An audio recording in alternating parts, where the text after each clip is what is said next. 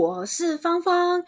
昨天是教师节，对吧？那在今天呢，非常巧，呃，不是今天非常巧，是在今年呢非常巧，教师节的隔天就是中秋节。每次，哎，没错，哎，我今天一直说错，好奇怪哦。好，再来一次。没错，今天就是中秋节。从今天开始到这个星期天，在台湾我们有中秋节的假期。所以最近如果你在台湾，应该会觉得到处都是人，很挤，对不对？很麻烦。那我想你们都知道，我们中秋节的时候，在台湾我们呢会烤肉，就会烤烤那个 barbecue。会吃月饼，吃柚子，对吧？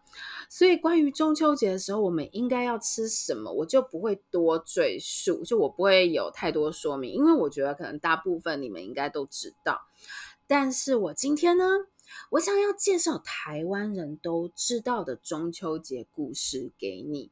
那这个故事呢，真的是每个台湾人都知道的故事，所以我觉得。这么这么喜欢台湾的你，你也应该要知道。好，那这个故事就开始喽。在中国古时候啊，就是在很久很久以前，有一个传说，就有一个故事。传说呢，以前的中国啊，天上有十颗太阳。有非常非常多颗太阳，所以大家就觉得好热，好热啊！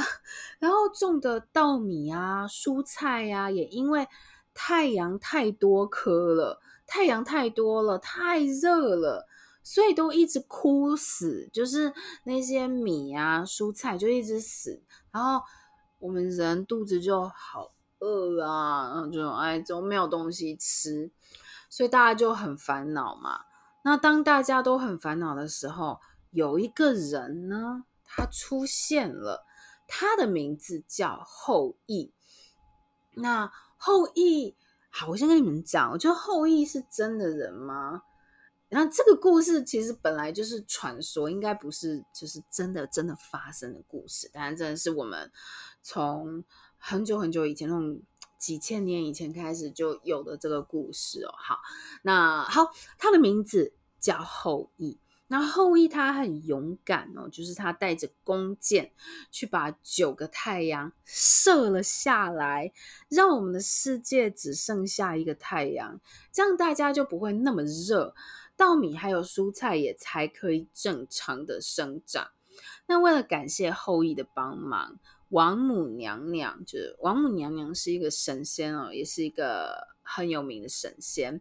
为了感谢后羿的帮忙，王母娘娘就赐给呃赐给后羿长生不老的药。那长生不老的药，这种药呢，会让人活得很久很久，不会变老，也不会变死，就也不会死掉。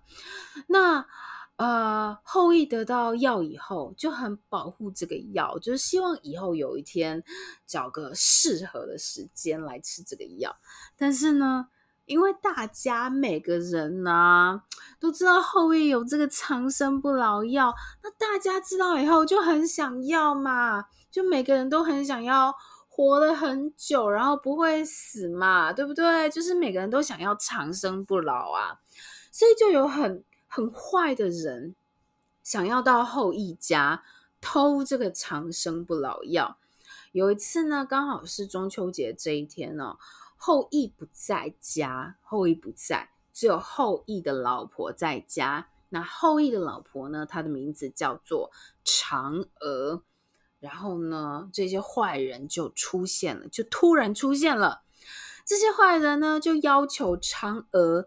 交出这个长生不老的药，然后嫦娥就在情急之下，就是在很紧张、很紧张这样的情况下，吞下了，他吃了这个长生不老的药，把这个长生不老的药吃了。那吃了这个药的嫦娥呢，他就飞到了月球上了。我不知道，就吃这个药会飞到月球上，但是就是。